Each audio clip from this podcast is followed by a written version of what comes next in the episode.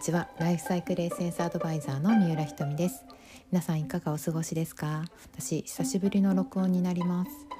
とここ最近いろんな新しいことに気づけばチャレンジしているなと思うので紹介していきたいと思います。久しぶりに海水浴に行きました。でそこの海に水上アスレチックがあって結構ハードなアスレチックだったんですけれども救命着を着て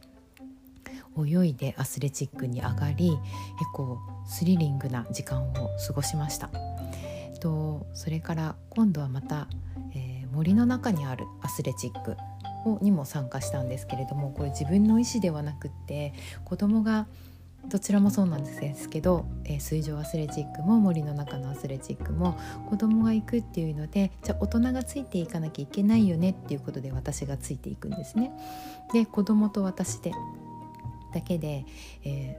ー、だったんですがもうほんと子供はスイスイ行っちゃうのに私はなかなか体が動かなくって、えー、初めての体験するような結構スリルのあるアスレチックだったので。えー、森の中のアスレチックも命綱をつけてで落ちないように真剣に、えー、コースを巡っていくんですけれどもこうやっている時に子供を励まし励ましながら自分も励ましコースをこうコースのゴールを目指していく。なんかそういうこう時間が私の中の今までこれってできないなって思っていることがなんかできるようになっていく感覚がとっても新鮮でした。でえー、っとそうですね。でここ、うん、最近 LINE 公式アカウントを作りたいなというふうに思っていたんです。そしたらあのある時参加した、えー、Zoom のオンライン会議っていうかオンラインの場で、えー、サポートしていらっしゃる方がいてであじゃあお願いしますっていうことで、えー、講座を受けでポンポンとできて2日ぐらいでできちゃったんですね。2日っていうかその方に教えてもらったのが1時間で私が作業したのが、うん、2時間ぐらいですかね。で、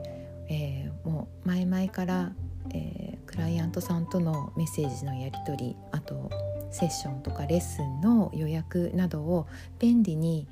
やり取りができるツールが欲しいと思っていたので